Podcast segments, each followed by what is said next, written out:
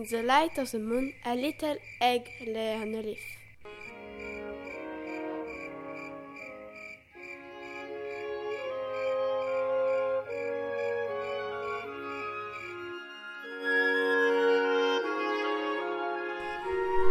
Sunday morning, the warm sun came up and pop!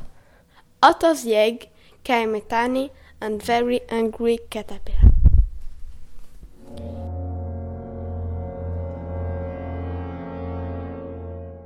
He started to look for some food. On Monday, he ate through one apple, but he was still angry.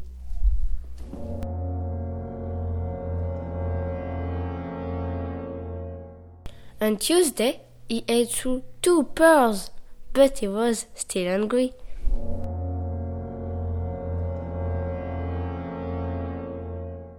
On Wednesday, he ate also sweet plums, but he was still hungry.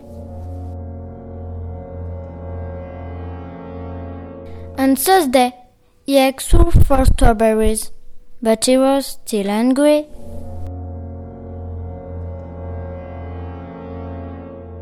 On Friday, he ate through five oranges, but he was still hungry.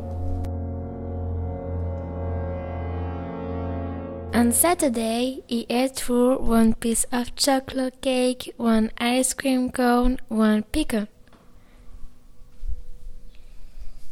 One slice of Swiss cheese, one slice of salami, one lollipop, one piece of cherry pie, one sausage, one cupcake, and one slice of watermelon.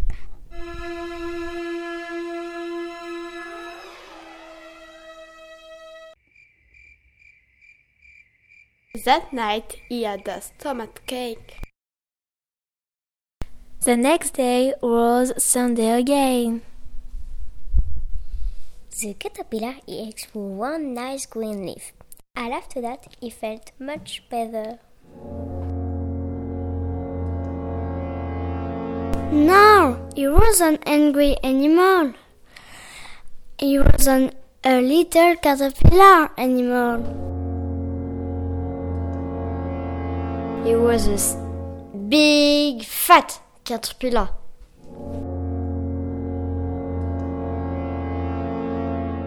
He built a little house called a cocoon around himself.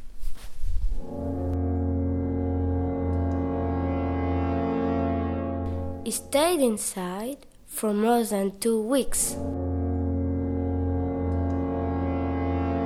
Then a nibble he a hole in the cocoon.